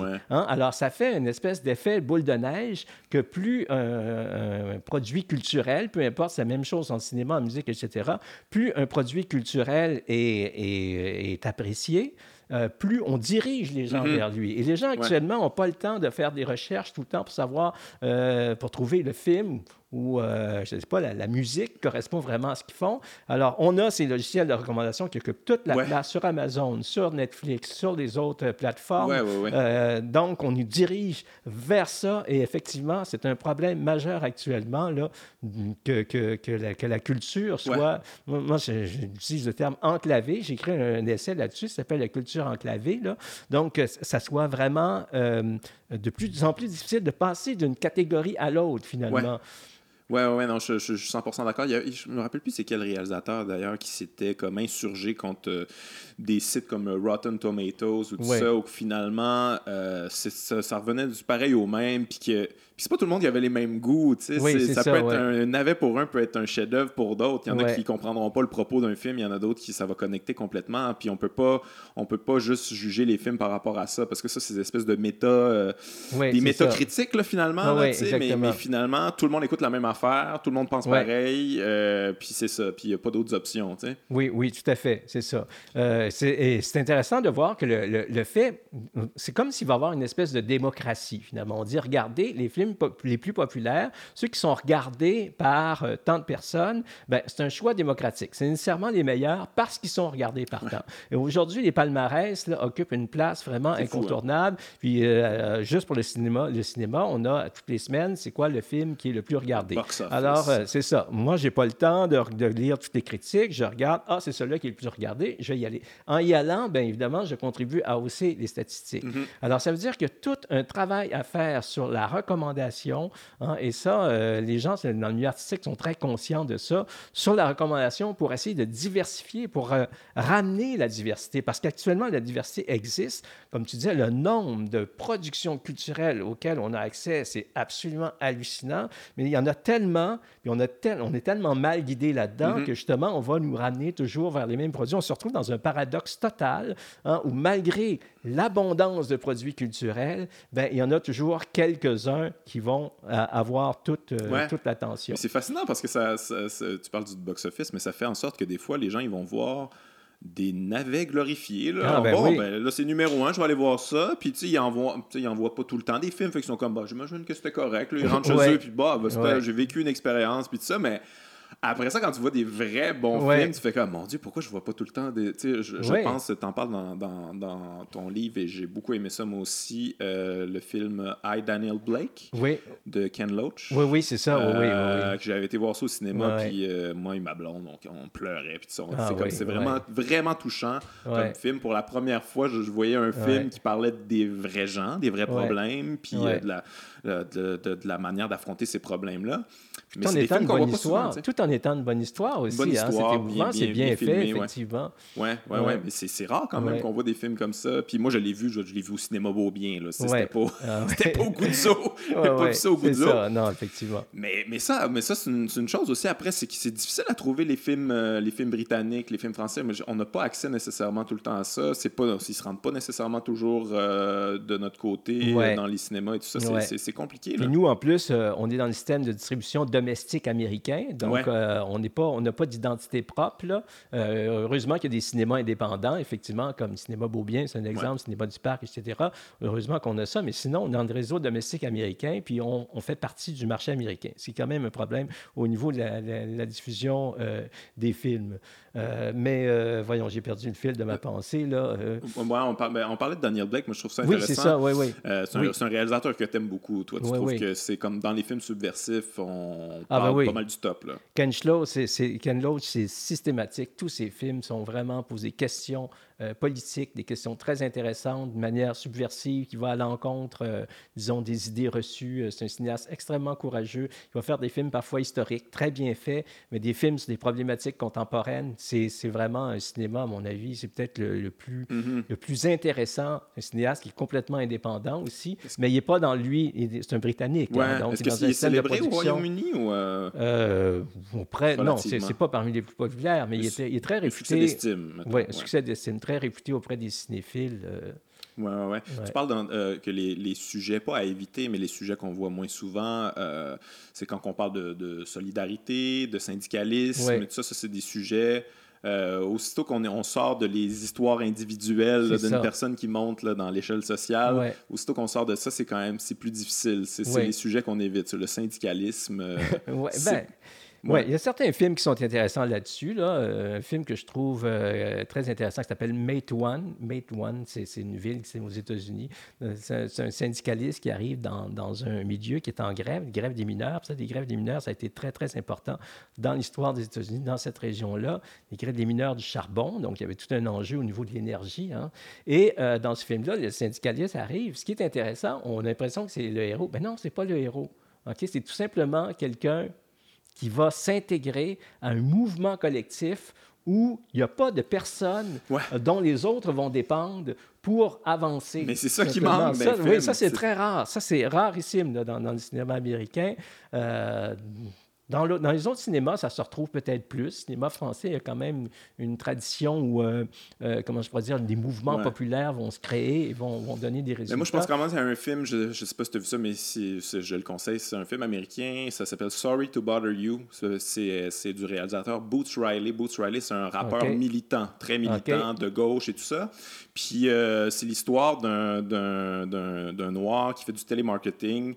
Euh, puis là, la, gang de télémarketing veulent se syndiquer. Puis mhm. lui, il se, fait, il se fait demander pour être un, un, un gérant, là, être au-dessus des autres. Puis lui, il fait comme bon, ben, tu sais, c'est plus d'argent, fait que je vais y aller. Puis là, il réalise qu'il y a de plus en plus de responsabilités. Puis là, ça devient un peu fantastique où il vend des armes euh, à l'étranger. Il fait des affaires ah vraiment bad pendant que les autres se euh, sont en train de, de, de, de, créer un syndicat par en dessous. Donc lui, euh, il est le héros du film, mais finalement, il est le méchant du film. Ah puis après ça, il revient dans le syndicat. Mais ça, c'était extrêmement difficile à financer. je ah, l'entendais en entrevue, ce réalisateur-là. Euh, il a fait des pieds et des mains, il a été emprunté à gauche, à droite pour finalement faire ce film-là, qui a été un, il y a eu un certain succès quand même pour ah un film indépendant. Donc, donc, ah c'est possible. ça. Oui, bien, il y a un autre film aussi sur justement l'histoire d'un type qui se fait expulser de sa maison suite euh, à la crise là, de 2007-2008 où les gens ont, ont, perdu leur maison parce qu'ils n'étaient plus capables de la rembourser. Donc, il se fait expulser de sa maison et il devient lui-même, il est engagé par la, personne qui, qui l'a expulsé pour qu'il devienne lui aussi quelqu'un qui expulse les autres. Donc, ça aussi, c'est c'est ça, ce fameux dilemme-là. Tu vas être payé un peu plus, exactement, mais tu tu vas trahir tes créer les, les solidarités, mais les briser aussi, c'est intéressant. c'est quoi le, le, C'est ça, mais là, c'est dommage. Ça t'échappe? Oui, ça m'échappe. Euh, on a parlé un petit peu du cinéma québécois. Est-ce qu'il euh, est y a ça au Québec? Parce que nous autres, c'est un cinéma étatique. Là. Oui. Euh, est-ce qu'il y a ça un peu de propagande au travers de notre cinéma où nous, c'est pas nos ambitions? Euh, parce que, tu sais, je sais qu'à l'époque, euh, j'en ai beaucoup parlé au podcast quand même, là, mais bon, il y a Pierre Falardeau qui il avait l'impression qu'il était censuré un peu. C'est quand même des décisions qui sont prises par l'État et ça a ses qualités puis ses défauts, là, que ce soit au privé ou à l'État, mais c'est quoi ton, la vision que tu portes sur le cinéma québécois? Ben moi, je trouve que c'est un cinéma qui est assez équilibré hein, entre des films grand public, des films d'auteur. On a vraiment les deux. Euh, moi, je pense que c'est... D'ailleurs, c'est un cinéma qui est très intéressant. Euh, euh, on le voit à l'échelle internationale. Il y a une reconnaissance internationale du cinéma et effectivement, le fait que ce soit un système de subvention publique, c'est quand même quelque chose qui est assez bien aussi, où les pairs ont beaucoup d'importance. Donc, les pairs vont évaluer les pairs. Donc, euh, ça, ça donne euh, un système qui est loin d'être parfait, évidemment, parce que c'est toujours le problème de l'entonnoir, hein, le nombre de personnes qui veulent faire des films, qui ont des choses à dire, et le nombre de films qu'on peut produire. C'est clair que ça déclenche une série de, de frustrations, mais je trouve que c'est un système quand même dans lequel il y a un bon équilibre, euh, et je pense qu'on peut être assez fier de notre cinéma, finalement, puis de la façon dont, dont, il est produit. Il faut dire aussi qu'au Québec, on a un petit bassin de population, donc sans intervention publique, on n'aurait pas de cinéma, on aurait un cinéma qui serait, euh, je ne sais pas, euh, seulement sur les seuls critères de la rentabilité. Je pense que ça ne serait pas un cinéma aussi riche que C'est vrai, c'est vrai qu'il y a quand même on a cette. Euh, ben, c'est pas une liberté. Ben, c'est une liberté qu'on se donne à quelque part de ne de, de, pas nécessairement être axé sur les chiffres. je pense de toute manière, un des plus grands succès de l'histoire du cinéma québécois n'a même pas remboursé euh, totalement le budget. C'est quand même, je pense, c'est bon cop, bad cop. ça, a ah coûté, je sais pas, quelque chose de 8, de 10 millions, je ne sais pas trop, là, je, dis n'importe quel chiffre, mais peut-être ça arrive even, mais, mais à peine. C'est pratiquement impossible de rembourser. Euh, dans le marché qu'on a. Donc, tant qu'à faire un film, tu vas dire ce que tu veux, tu vas avoir le propos que tu as envie Et on voit aussi, ce qui est intéressant le cinéma québécois, c'est que ça lui permet aussi de résister au déferlement des films américains. Mm-hmm. Euh, on voit je ne sais combien de cinémas nationaux qui sont d'une faiblesse incroyable. Moi, je suis un grand, ah grand amateur de cinéma italien. Euh, dans les années 60, 70, même 80, il se faisait des quantités incroyables de films. Maintenant, maintenant c'est un cinéma déliquescent. Là. Il y a quelques films par année, ah c'est tout. Il y en a encore des très bons, mais il a été écrasé par la machine hollywoodienne. Et pas seulement celui, Pourtant, le cinéma... une grande tradition, hein, Fellini, Oui, c'est ça, une grande tradition, effectivement, mais cette tradition, elle n'est plus vivante. Ah le cinéma italien n'est plus euh, l'ombre de ce qui était, malheureusement. Et tout ça parce que lorsqu'on laisse justement les lois du marché, hein, on dit ça va être ça, le film le populaire, le film, c'est les plus puissants qui le prennent. Aujourd'hui, il y a quand même un impérialisme culturel qui est très, très important dans le monde, pas seulement dans le cinéma, dans le domaine de la musique aussi. donc, cet impérialisme-là est en train de tuer les autres cultures. Hein. Euh, on le voit au Québec, toute et surtout avec l'arrivée de l'informatique, avec l'arrivée des plateformes Internet, on n'a plus le contrôle là, euh, de la distribution. Les mm-hmm. produits américains vont vraiment envahir le marché. Donc, euh, la musique québécoise a beaucoup de difficultés de survivre, même si elle reçoit une forme de subvention. Et ouais partout dans le monde, c'est ce même phénomène. C'est intéressant, euh, les humoristes, vous avez quand même... on, échappe encore à ça. Non, vous avez une espèce de barrière qui est comme infranchissable, c'est la barrière de la langue. Ouais. Puis, euh, de, comment je pourrais dire... Ben, en fait, euh, la force de l'humour, c'est de voir ça en personne. Puis euh, oui, il y a des humoristes américains qui viennent à Montréal, mais en région, ils viennent pas. Donc, euh, c'est ça. Puis encore, il faut, faut, avoir une très bonne maîtrise de l'anglais pour comprendre exactement. C'est pas nécessairement donné à tout le monde. Puis, puis, même un humoriste français qui vient au Québec, il y a comme une barrière culturelle qui fait qu'il y a une certaine difficulté, en tout cas. je pense que, puis ça, c'est quelque chose qu'on dirait que des fois, il faut expliquer avec les autres arts, mais que l'humour, ça vient naturellement c'est que en, tant que. Moi, je suis un humoriste québécois, je mhm. parle aux Québécois, c'est quand même. C'est très clair. oui, c'est ça. L'échange est clair, tandis que les autres, euh, les autres formes d'art, je ne sais pas pourquoi, on dirait qu'on s'identifie peut-être moins ou on ne comprend pas toute la force euh, de, de, notre culture, de, de, notre bulle à nous autres, d'entretenir cette affaire-là. Parce que tu, peux entendre un humoriste américain venir te faire des blagues sur Donald Trump, puis, tu vas trouver ça drôle, mais tu ne te sentiras pas euh, investi. Interpellé. tu ne te sentiras pas interpellé. Tandis que je ne sais pas trop, la, la machine a tellement été forte sur peut-être le cinéma américain, sur la musique américaine, que tout ça, qu'on se sent comme, ben non, je pense que c'est quand même moi, là, des, ces gros blockbusters-là, même si ça parle pas nécessairement de moi. Mais je pense qu'en général, il faudrait valoriser l'art, euh, en, euh, la culture. Euh, tu sais, je, pense au cinéma québécois. Nous, notre grande fierté, c'est le cinéma de l'ONF des années 70 et tout ça. si on si on avait si on, on se rappelle pas là, des films qui vendaient le plus qui dans ces années-là. Oui, c'était pas les films les plus populaires. Là. Non, c'est pas un critère. C'était qui qui est. Moi, je sais pas, ça devait être deux, deux, femmes en or ou je sais pas quoi. Mais aussi, euh, aussi c'est une époque très différente parce que, dans le fond, euh, euh, ce qui faisait, la, comment je peux dire, euh, les forces du marché, c'était pas ça qui comptait dans, ces époques-là. je ne veux pas dire que c'était meilleur avant, que c'est juste euh, comment réfléchir sur comment on finançait les arts. Dans les années, au lendemain de la Deuxième Guerre mondiale, il y a eu l'importance, on dit, là c'est l'État, cette notion d'État-providence, c'est-à-dire que l'État doit financer les arts.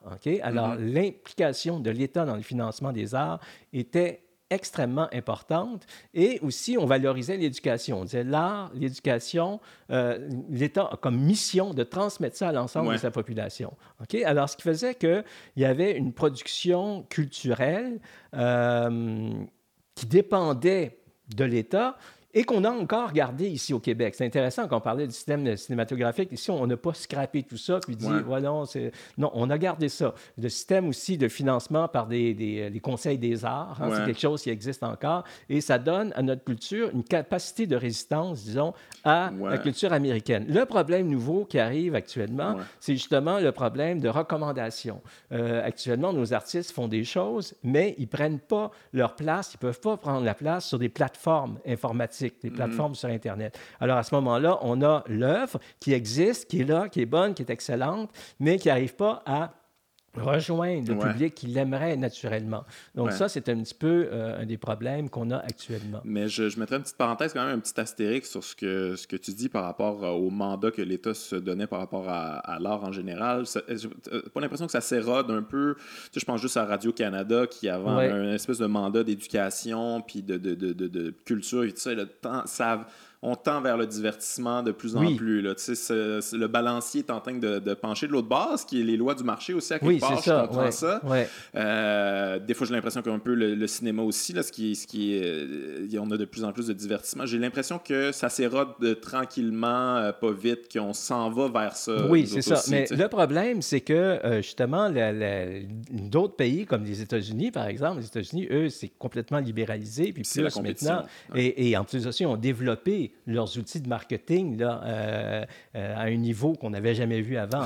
Donc, ça fait pression constamment sur notre système où on essaie d'avoir un système un petit peu euh, mixte, où on dit oui, les forces du marché sont importantes, mais aussi l'État a quand même une mission de, de, conserver, mm-hmm. de, préserver les arts. Alors, ça fait une tension qui est très, très forte. Et là où on perd des points, justement, c'est quand on n'arrive pas à contrôler ces entreprises étrangères qui viennent chez nous et qui vendent leurs produits. Netflix n'a pas vraiment intérêt à vendre des produits canadiens. Hein. Eux, euh, plus ils vont euh, diffuser le même produit partout dans le monde, plus ils vont faire des économies d'échelle. Donc, c'est plus payant pour eux de vendre un même produit en quantité phénoménale qu'à diversifier dans chacun des pays euh, ce qu'ils offrent. Hein. Alors, s'ils le font, c'est parce qu'ils subissent des pressions, puis ils se rendent compte qu'ils ne peuvent pas continuer à diffuser les mêmes produits comme ça partout dans le monde parce que ça crée de l'insatisfaction, puis ils doivent quand même répondre à leur clientèle. Mais ce qu'ils font, c'est quand même très peu par rapport à ce qu'ils devraient faire. Mais c'est extrêmement brillant en même temps leur manière d'avoir euh, d'avoir envahi le marché parce qu'on arrive avec, c'est ça, une offre, les gens adoptent cette offre-là. En fait, on arrive avec une habitude. C'est carrément une habitude d'ouvrir Netflix, voir c'est quoi qu'il y a. Ça. Là, les gens sont rendus habitués à ça. C'est ça leur moyen de consommer de la culture. Puis après ça, ils se font dire Ouais, ben là, ils payent pas d'impôts, euh, ils payent pas de taxes, puis tout ça. C'est peut-être un peu malaisant. Euh, puis là, les autres sont comme OK, bon, on va vous donner un truc. Là, là il y a un film québécois, là, un. un film. Ça, on saute là-dessus. Mon Dieu, il y a un film québécois sur Netflix extraordinaire. On va aller le voir, puis euh, on trouve ça merveilleux. Comme si là, on est content. Hey, mon Dieu, Netflix nous a accepté l'affaire que j'admire depuis des années. Ah, Maintenant, je suis dedans. Mais c'est absolument épouvantable pour notre culture. En fait, ce que l'habilité, c'est que ces compagnies-là sont développées euh, au moment où eux, ils défendaient une vision économique, c'est-à-dire ils adhéraient à une vision économique. Euh, tu sais, c'est pas, c'est pas euh, sorcier de, savoir que les, toutes les entreprises là, de Silicon Valley, mm les gens qui se dirigent, c'est des libertariens. Hein, ils veulent pas de réglementation, ils veulent pas que, qu'on leur mette le moindre obstacle. Hein. Et elles se sont développées dans un, c'est quand même, il faut la nommer le, type d'économie néolibérale. Mm-hmm. Dans le néolibéralisme, qu'est-ce qu'on dit? C'est toute réglementation est un obstacle au commerce. Il faut les éliminer le plus possible. Donc, ils ont profité de ça. Quand ils se sont développés, eh bien, ils sont développés dans un contexte où il n'y avait pas moyen de les arrêter. Pourquoi? Parce que les États croyaient profondément que si on passe des réglementations qui vont nuire aux entreprises, bien, ça va nuire à l'économie en général. donc, ils ont énormément profité de ça. Ils ont pris une expansion extraordinaire. Hein. Ça devient des oligopoles les entreprises les plus puissantes au monde. Puis maintenant, on se dit, oups, ça pose des problèmes. Ça pose des problèmes au niveau de la diffusion de certains produits culturels. Ça pose des problèmes au niveau de notre identité culturelle. C'est quand même, c'est majeur, ça. Hein. Et là, maintenant, on essaye de courir après, puis de dire euh, euh, qu'est-ce qu'on pourrait faire finalement pour corriger tout ce qu'on a laissé passer et qui aurait pu se dérouler d'une manière tout à fait autre hein, si, on, si on était intervenu au départ, si on n'avait pas eu euh, cette conception de l'économie ultra-libérale qui est la nôtre. Ben, on n'a pas pensé, on n'a pas pensé à long terme. non, laisser passer ça, c'était pas très très intelligent. Mais je, je me rappelle qu'avant c'était quand même très strict. un film, euh, un film, mettons un film français là, ça prenait un euh, sais, mettons juste les DVD fonctionnaient pas dans nos DVD. ça prenait un distributeur. Puis ça, tout avait l'air très réglementé, très serré. Et là, tout d'un coup, boum, tout est éclaté complètement. Il n'y a pas de problème. Euh, pas, pas, on paye pas d'impôts, on paye pas de taxes. Ça va bien aller. On peut pas croire qu'on s'est rendu jusque-là. On a laissé entrer euh, cette espèce de le loup dans la bergerie. Ben, là, ça finalement. ça, oui, exactement. Est-ce que, est que, tu penses qu'il y a une sortie de ça? Et, toi, tu, penses, tu penses-tu qu'il peut y avoir des affaires positives qui sortent de ça? Parce que là, bon, Netflix maintenant leur production, euh, Amazon aussi, euh, Apple plus, là, on lance un truc, euh, ils produisent des films, eux autres aussi, des bons films des fois, là, Roma, qui, qui est quand même oui, oui, c'est vrai, c'est très bon on a parlé tantôt. C'est vrai. Est-ce que ça peut amener quelque chose de positif, euh, selon toi? Ou, euh? ben, moi, d'une manière plus globale, j'ai le terme peut-être radical, moi, je suis pour le démantèlement des multinationales. Moi, je pense des entreprises aussi puissantes que les États, euh, qui ont des, des, des, revenus tellement élevés, qui ont des armées de lobbyistes pour les défendre. Pour moi, je pense que c'est pas de la démocratie. Ça fonctionne pas. Ça fonctionne pas pour la diversité. ça fonctionne, évidemment, pour tous les gens qui profitent de ce système-là, mais ça fonctionne pas pour les artistes pour moi, c'est pas le meilleur des mondes. C'est quelque, chose de consommateur. C'est toujours pour le consommateur. C'est pour ça que ça fonctionne. C'est pour ça que c'est aussi, c'est aussi populaire. C'est que tu t'abonnes à ça, tu as une énorme librairie de, de, de, de, films. Tu t'abonnes à Spotify, tu as toute la musique du monde sans payant des pinottes. Pour le consommateur, c'est toujours gagnant. Oui, c'est vrai. C'est vrai, mais c'est ça. Il faut penser aux artistes. Sur YouTube aussi. YouTube, c'est quand même, au niveau de la musique, là, c'est incroyable tout ce qu'ils ont. C'est gratuit. Moi, j'en reviens pas d'avoir à, ça gratuit. Bon, évidemment, j'en profite. Je suis comme n'importe qui. c'est merveilleux. Puis ça me donne accès à ça. Mais ce qu'il faut penser derrière ça, c'est il y a des artistes, il y a des gens qui font ça, il y a des gens qui doivent gagner leur vie. Puis à long terme, est-ce que, est que la culture va sortir gagnante de ça? On peut se poser des questions. En tout cas, c'est très, très interpellant tout ça. Mais c'est clair qu'il faut tout repenser, là, la chose, euh, dans le domaine de l'organisation de la culture. Ça commence à se faire. Il y a des réflexions qui se font là-dessus qui sont quand même intéressantes. Le milieu artistique se rend compte aussi euh, des, pertes qu'il subit hein, dans, le domaine de la musique, surtout dans le mm-hmm. domaine. Euh, euh, dans le domaine du livre aussi d'une certaine manière. Donc, euh, euh, on se rend compte de ça, on, réagit, mais il y a des tensions. On a quand même créé des monstres, là, puis on est pris avec, c'est ça. Mais tout d'un coup, il y a des tensions énormes. Je pense, on a parlé de Roma justement, mais ça avait été comme ça avait été complexe par rapport à tous les, les, Oscars et tout ça. Il y, a, une tension entre le cinéma traditionnel et les nouvelles plateformes qui eux autres mettent ça tout de suite sur la plateforme. C'est pas nécessairement en salle. Tout le système des, des justement des films en salle, tout ça. Euh, là, il y, a comme ça s'affronte tout d'un coup. On sent qu'il y a des tensions un petit peu plus, euh, exactement. exacerbées. Euh, il y a quand même des avancées intéressantes au niveau de ce qu'on appelle la diversité, la place des femmes. il y a beaucoup de chemin à faire, la place des, des, minorités aussi. ça, on voit qu'il y a de la pression pour ça. La réponse, souvent, n'est pas toujours satisfaisante, comme, supposons, on va dire, on va faire des films de super-héros, mais avec des noirs, mais qui reprennent exactement les mêmes valeurs. C'est sûr que c'est intéressant.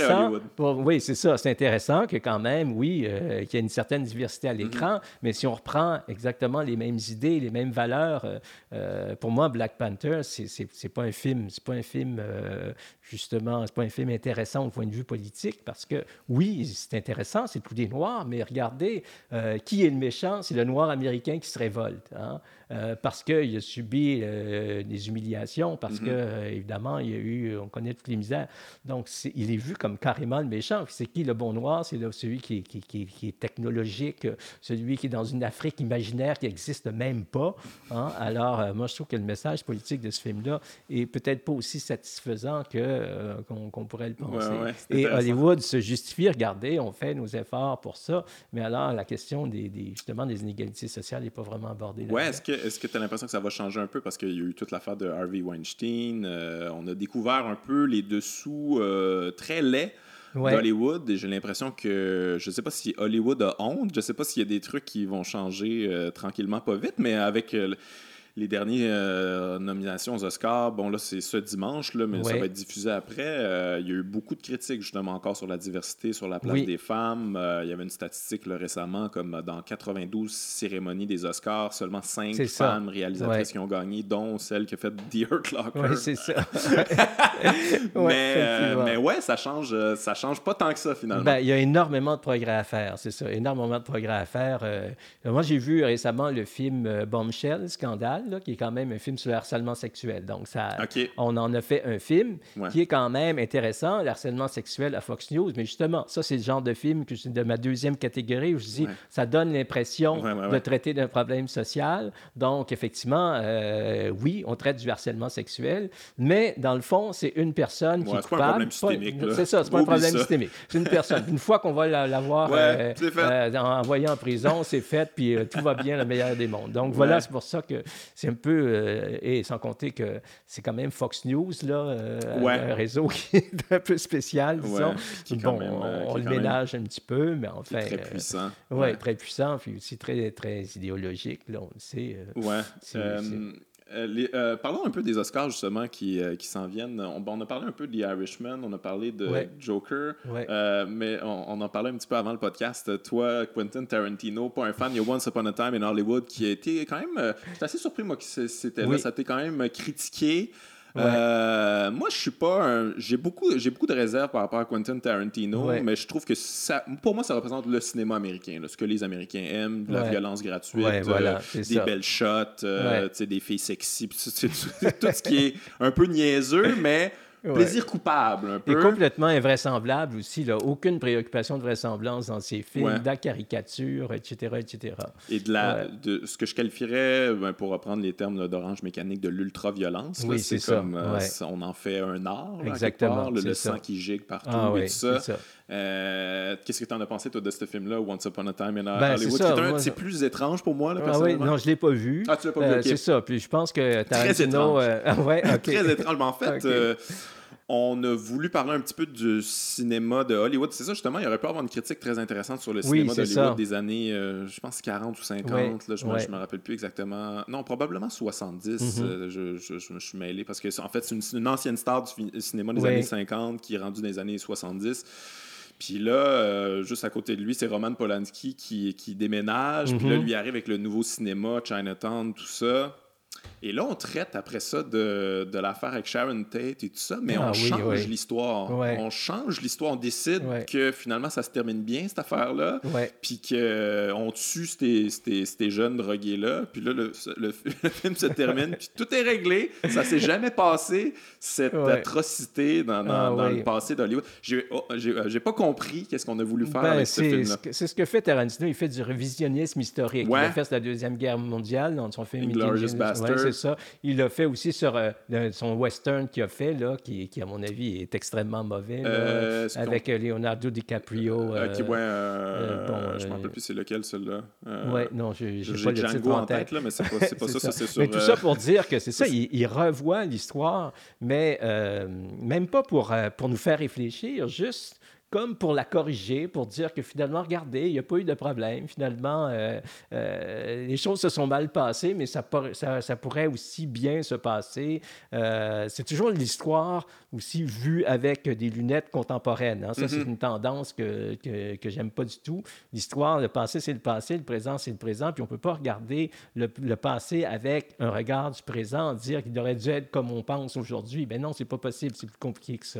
Mais en, tout cas, moi, en, en écoutant ce film-là, j'ai réalisé que Quentin Tarantino avait comme une espèce de, de, de, passe gratuite maintenant à Hollywood, parce que moi, j'ai pas compris pourquoi il n'y avait pas eu de, scandale par rapport à ça, probablement, tu sais, la, la, famille de Sharon Tate, qui est un peu euh, montré comme un peu une, espèce de nunuche euh, narcissique qui va voir ses propres films, il comprend pas grand-chose mm-hmm. de ce qui se passe.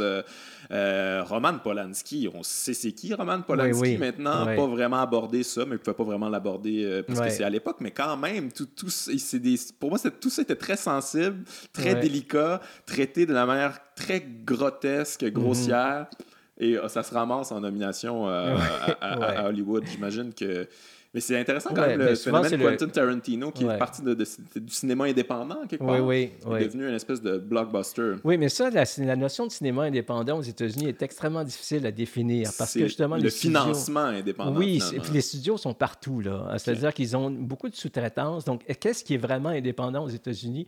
Moi, j'ai essayé de faire cette part-là en travaillant sur ce livre-là. Je me suis dit à un moment donné, non, j'y arriverai jamais là. C'est pas possible. Ça serait, on pourrait faire un livre juste sur ça, puis ça demanderait des années, des années de recherche. C'est vraiment une espèce de toile d'araignée Hollywood, hein, dans laquelle il y a des petits producteurs, des moyens producteurs, des gros producteurs. Euh, il y en a qui disent que les studios, dans le fond, c'est une banque, hein, tout simplement, qui vous donne de l'argent à toutes sortes de producteurs maintenant qui sont multipliés partout. Euh, donc. Euh, ah, mais c'est intéressant ça, parce que justement, Quentin Tarantino, on a, souvent parlé comme du cinéma indépendant, puis tout ça, mais Quentin Tarantino, c'est Harvey Weinstein. Si je ne me, me, trompe pas, c'est un peu lui qui. oui, oui, oui, tout à fait. propulsé et tout ça. C'est ce bon vieux il a fait, euh, euh, quand même, il faut lui donner euh, ça, il a fait des, très bons films. Il a produit des très bons films. C'était une espèce de bouffée d'air frais à Hollywood, des films de Weinstein, ce qui n'excuse absolument pas ses comportements qui sont, qui sont abominables. Puis heureusement, bon, ça, ça semble aboutir vers, en tout cas, un procès. Euh, il y a un film, euh, il y a un documentaire très intéressant euh, à écouter.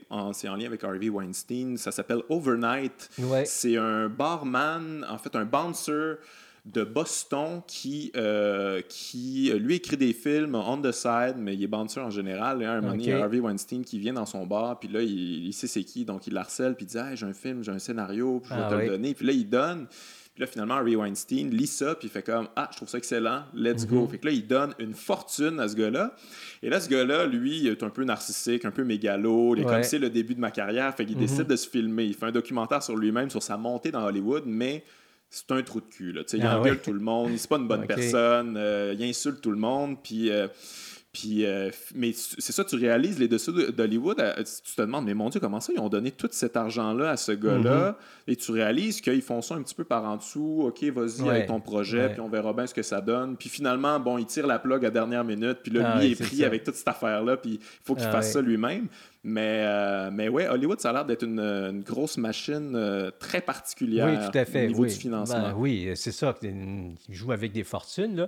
Puis aussi, Hollywood va, va comme semer. Hein? Et là, parmi les, pas juste Hollywood, en fait, toute la production industrielle américaine sème, donc ils vont investir dans toutes mm-hmm. sortes de petits produits. Et là, ils vont voir ce qui lève, ce qui lève un peu plus. Puis là, quand ils vont trouver ce qui, ce qui est bon, mais là, ils vont investir là-dedans euh, au niveau de la distribution. Et là, ça va devenir une espèce de groupe et, de, de, méga succès. Et euh, ça, ça, ça, ça, on appelle ça l'effet Mathieu. Hein? Donc, euh, ça, c'est des sociologues qui appellent ça comme ça. Donc, tout sera donné au plus fort, puis les autres, ben, finalement, ils n'auront rien. Débrouillez-vous. Donc, c'est ça, débrouillez-vous. Donc, on, on, voit un petit peu, on va tester le produit. Et là, si on voit qu'on peut tout mettre sur ce produit-là qui va émerger et qui va devenir le produit dominant. Ça va financer tout le euh, reste. Ça va financer tout le reste, exactement. Ça va rapporter des fortunes. Donc, on peut investir, donc perdre beaucoup d'argent par tous ces petits à qui on va distribuer l'argent, mm-hmm. mais c'est celui-là qui va rapporter et c'est clair qu'il va rapporter tellement, tellement, tellement d'argent que euh, les investissements vont être, euh, vont être très, très comblés. Fait qu'on on met, on met tous les œufs dans le panier de l'espèce de film locomotive pour tout le reste. C'est ça. Parlons-en des studios, justement, si tu en parles dans, dans le livre. Ça, je trouve ça intéressant que c'est les mêmes depuis le début ou presque. Ça, bon, ça, ça, a changé de main. Là. Euh, c'est pas toujours, euh, ça n'a pas toujours resté les mêmes propriétaires, mais euh, c'est pas tant de studios que ça quand on y pense. Non, il y en a à peu près, ça, ça tourne autour de 5 ou 6, 7. Il y a eu à un moment donné les artistes unis, qui étaient, c'est comme une coopérative. Ça, c'était parti par Charlie Chaplin, Mary Pickford, si ma mémoire est bonne, qui a duré assez longtemps, qui a été ça, le ça seul. Fonctionne plus. Non, ça fonctionne plus. Ça a été le seul euh, rival pardon, des sérieux des studios pendant quelques années, mais qui fonctionnait un petit peu comme un studio de toute façon. Ah euh, ce qui est vraiment nouveau actuellement, c'est des joueurs extérieurs. En fait, il y a deux, deux choses qui ont changé. C'est autour des années 80, c'est quand il y a eu des fusions entre des entreprises. Donc, mhm. les studios sont devenus euh, une section de compagnies beaucoup plus grandes. Par exemple, Sony. Hein. Sony, qui est une compagnie de produits électroniques, mais qui ont un studio à Hollywood, puis qui font toutes sortes de choses. Donc, euh, il y a eu ce système-là. Ça, c'est dans les années 80. Donc, les studios sont une activité State dans un groupe capitaliste beaucoup plus large. Et là, le deuxième phénomène nouveau qui se produit, c'est l'apparition d'Amazon et euh, euh, Netflix comme producteurs de films. Donc là, ils ont... Ils des sommes énorme. Ben oui, c'est ça. jamais vu. Ben c'est ça, c'est des gros joueurs. C'est-à-dire que les studios avaient comme avantage, ils pouvaient écraser le concurrent parce qu'ils étaient plus gros. Quand tu es plus gros, ben, c'est facile de débarrasser finalement ceux qui pourraient.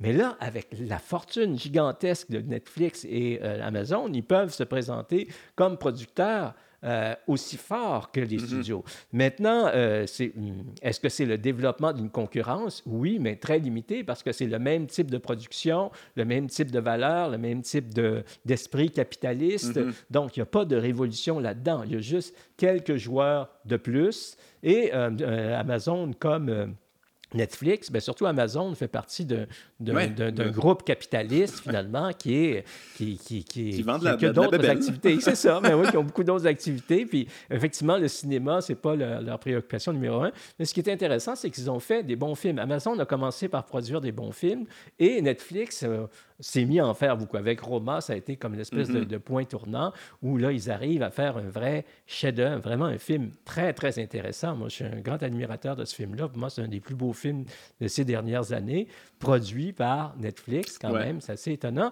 Et ce qui est drôle aussi, c'est qu'il y a une espèce de contradiction là-dedans. Pour moi, c'est un film qu'on doit voir en salle, c'est bel et bien Roma à cause de la lenteur, à cause du noir et blanc, à cause euh, oui, de la richesse de l'image hein, sur un petit écran. Sur, euh, regarder Roma sur un téléphone, moi j'ai l'impression qu'on doit en perdre l'essentiel. Donc ça pour dire que ce, ce, producteur-là, qui quand même euh, s'attaque à la, à la, diffusion en salle, finalement, qui la, la, la met en jeu, ben, va faire des films qui qui devrait être en salle. qui devrait être en salle. Donc, euh, Mais j'ai, J'ai vu une discussion intéressante là-dessus récemment. Euh, il y a Hollywood Reporter qui font des espèces de tables rondes. Euh, on peut aller voir ça sur YouTube. Et je n'ai vu une récemment. Il y avait Martin Scorsese et je, me, me souviens plus de la réalisatrice qui a fait le film Farewell. C'est une chinoise, je crois. C'est son histoire à elle. Puis on s'est venu sur le sujet sur Netflix justement. Puis Martin Scorsese disait que lui, il avait il n'était pas capable de faire financer ça à Richmond dans les, ah studios en général. Euh, on n'en voulait pas, puis tout ça. Puis Netflix est arrivé, puis ont donné full d'argent. Parce que lui, ça faisait longtemps qu'il voulait le faire. Puis là, les, les acteurs étaient rendus trop vieux, puis c'était ça, ça, coûtait trop cher maintenant parce qu'il fallait faire modifier le visage, ça, a été ben critiqué, tout ça. Mais les, Netflix, c'était les seuls qui étaient prêts à mettre cet argent-là. Puis, lui, il dit ben, tu sais, moi, s'il me l'offre cet argent-là, moi, je voulais faire ce film-là, peu importe. Puis euh, la réalisatrice, dont j'oublie le nom, la, réalisatrice chinoise, disait Oui, mais Netflix, ils servent de toi, Martin. sais mhm. Ils prennent la notoriété que tu as, ils l'appliquent à leur marque, sont en train de bâtir leur marque. Euh, c'est un échange qui, qui sont, sont, prêts à faire. C'est pas nécessairement qu'ils croient en, en ce film-là, c'est juste qu'ils ils veulent la notoriété, ils veulent avoir l'air de... Ça, ça, se passe ici, euh, mais qu'ils le font pas avec des petites réalisatrices comme elle. Ils vont pas prendre des risques, ils sont pas intéressés vraiment au scénario. Euh, c'est pas culturellement, ça les intéresse pas. Ils mhm. veulent bâtir une marque, puis c'est tout. Oui, c'est euh, ça. Je pense que Romain rentrait là-dedans. Oui, on est capable de faire des films. Oui, ben, lui aussi avait cherché, si ma mémoire est bonne, du financement ailleurs, puis pour faire un film en noir et blanc, en espagnol, bon, c'est pas évident à travers les, les, studios hollywoodiens. Ça peut effectivement permettre euh, la, création de films intéressants, de films particuliers, mais effectivement, il faut voir aussi les effets pervers, il faut prendre ça comme, comme un tout. Mm-hmm. Euh, mais moi, je pense que aussi, euh, là où ça va se jouer peut-être dans l'avenir, pour moi, là, c'est est-ce que les cinémas nationaux vont pouvoir rééclore? Est-ce, que ça va pouvoir recommencer? Parce que là, actuellement, moi, j'aime beaucoup aller à l'étranger ou en cinéma. Moi, les sous-titres, ça me fait pas peur. Euh, euh, donc, j'aime ça, voir des films qui se passent dans différents pays. Et euh, je regarde ce qui est disponible. Là, c'est extrêmement difficile ah d'avoir accès à cette production-là, qui de toute façon est limitée dans les pays, dans les différents pays. Donc, le défi actuellement, si on va, quand on parle de diversité, c'est aussi ça, c'est que tous les, les peuples de la Terre puissent faire leur cinéma et que ce cinéma-là soit diffusé, soit accessible. Mais c'est une tragédie quand je pense, parce que le cinéma, la force du cinéma, c'est justement ça, c'est d'avoir le point de vue d'un peu partout dans le monde, de différentes visions d'aborder le monde, de voir le monde. Si c'est toujours la même vision, c'est épouvantable. Puis, si aussi c'est l'espèce de vision américaine des autres cultures, là, tu sais, moi, voir Tom Cruise en samouraï, c'est pas... je vais pas en apprendre plus oh oui, sur cette culture-là, mais tu sais, c'est souvent ça quand même. Quand même, quand on parle des autres cultures, c'est la vision américaine. oui, puis euh, ça, c'est une des choses les plus graves que je trouve aussi, c'est quand les, des œuvres qui sont, euh, je sais pas, un, roman typiquement français, comme L'amant de Marguerite Duras, mm-hmm. euh, est fait en anglais. Il y a quelque chose qui ne marche pas. Là. Un film euh, Sunshine, c'est ça, sur l'histoire de la Hongrie, qui était joué par des acteurs anglais et tout le monde parlait anglais. C'est quelque chose qui ne marche pas là-dedans. On parle d'appropriation culturelle. ça, c'est une forme qui est dérangeante, ça aussi. Le fait que si on veut faire un film qui, qui profondément incarné dans une culture. Puis on dit pour qu'il soit diffusé à l'international, il faut que ça soit avec des acteurs américains, il euh, faut que ça se passe en anglais. Il y a quelque chose qui ne marche pas là-dedans. Là. Ben, ont, euh, en tout cas, les Américains ont l'air d'avoir une espèce de vision très euh, obtus du cinéma. Il faut que ça passe par eux, sinon ça ne les intéresse pas nécessairement. J'ai pas, en tout cas, je sais pas, j'ai pas de statistiques ou quoi que ce soit, mais j'ai pas l'impression que les Américains se tapent beaucoup de films les, étrangers ben avec des sous-titres. Oui, ça c'est effectivement les, aux États-Unis un film euh, doublé, ça, ça, passe pas. Ah Et un film sous-titré, ça, ça passe pas. Donc, les films en langue étrangère sont confinés à des salles dans les grandes villes comme New York, Los Angeles, mm-hmm. San Francisco. C'est très, très limité comme diffusion. Alors, ce qu'ils ont trouvé à faire, dans le fond, quand on veut euh, euh, qu'un succès dans un pays soit un succès à Hollywood, euh, aux États-Unis, on va en faire une version américaine. les acteurs américains, on l'aurait fait au complet, ça se passe aux États-Unis. Quand nous, on a vu les deux oui, versions, il y a des films ah, québécois qui ont été faits. Exactement. je pense à La Grande Séduction, je Oui, La Grande Séduction, c'est ça. en tout cas, il y en a d'autres. des films français, des fois. Oui, des films français. la version américaine est toujours ridicule. on trouve toujours ça moins bon. C'est vrai, hein? vrai. Moi, je ne connais pas d'exemple où le remake américain est meilleur que le film original. En tout cas, remake. C'est ça en terminant, j'ai envie qu'on parle euh, un petit peu plus de films subversifs, euh, qu'on donne un peu des, idées aux gens, de trucs. Euh, allez voir, on en a parlé un peu quand même, mais moi j'avais l'impression récemment qu'il y avait peut-être un relan de films subversifs, puis j'ai l'impression que peut-être ça s'est refermé sur soi-même, mais tu sais, je me rappelle, il y a eu The Wolf of Wall Street de, de, Martin Scorsese, il y a eu The Big Short aussi que j'avais beaucoup aimé. il y en a quand même qui, oui, ça. qui se ramassent à l'avant-plan, ça, ça, se peut. Là. Ouais, mais tu parles de, de Big Short, pour moi, c'est un très, très bon film, là, euh, vraiment très réussi. C'est sur la crise 2007-2008. Hein. Et euh, euh, c'est peut-être la tendance plus, la plus intéressante actuellement, c'est qu'après la crise 2007-2008, il y a eu à peu près, je dirais, une dizaine de films qui ont été faits où on critique le milieu des finances, là, mais vraiment une critique très, très forte. Hein, où on examine. Oui, c'est ça. Et Joker est aussi dans le sillon de ça. Quand je parlais des, des, courtiers qui se font mm-hmm. assassiner et qui, et qui reçoivent l'approbation, les, les, gens sont contents, qui sont... Donc, c'est vraiment en, lignée de ça. C'est le problème des inégalités sociales. Le problème des inégalités sociales aussi euh, commence à, être plus évident. Là. On, a, euh, on a parlé de Joker, on, peut parler aussi de Parasite, qui n'est pas un film hollywoodien, mais qui est bien reçu, qui est bien reçu par l'industrie hollywoodienne, puisqu'on on va y donner un Oscar. On parle aussi de... Euh, c'est intéressant qu'il y a des, même des, des, riches actuellement aux États-Unis. Là. je me souviens plus comment ça s'appelle. En tout cas, qui militent pour que les riches payent plus d'impôts. Hein? Oui, oui. Pitchfork, c'est ça? Que... c'est quoi? Donc, je ne sais plus le terme. Hein, et, euh, même à, à, Davos, hein, ils ont fait une espèce de campagne et ils leur ont dit on ne veut pas avoir notre tête au bout d'une fourche comme la Révolution française. Donc, Prenez on un voit, peu d'argent. c'est ça. Il faut qu'on contribue parce qu'on ne pourra pas tenir. C'est chaud là en arrière. Là. c'est ça la chaleur. c'est ça, ils sentent la chaleur. Donc, euh, euh, Hollywood commence à, En tout cas, à mon avis, il y a, certains films là-dedans. Il y a un film très intéressant aussi qui s'appelle Dinner with Beatrice. Ah, c'est l'histoire d'une d'une d'une hispanophone aux États-Unis, c'est ça, elle est thérapeute, puis elle va dans une famille extrêmement riche. Et là, elle assiste à un souper où c'est vraiment la classe dominante, là, extrêmement satisfaite d'elle-même, puis elle est comme l'élément étranger, elle regarde ça.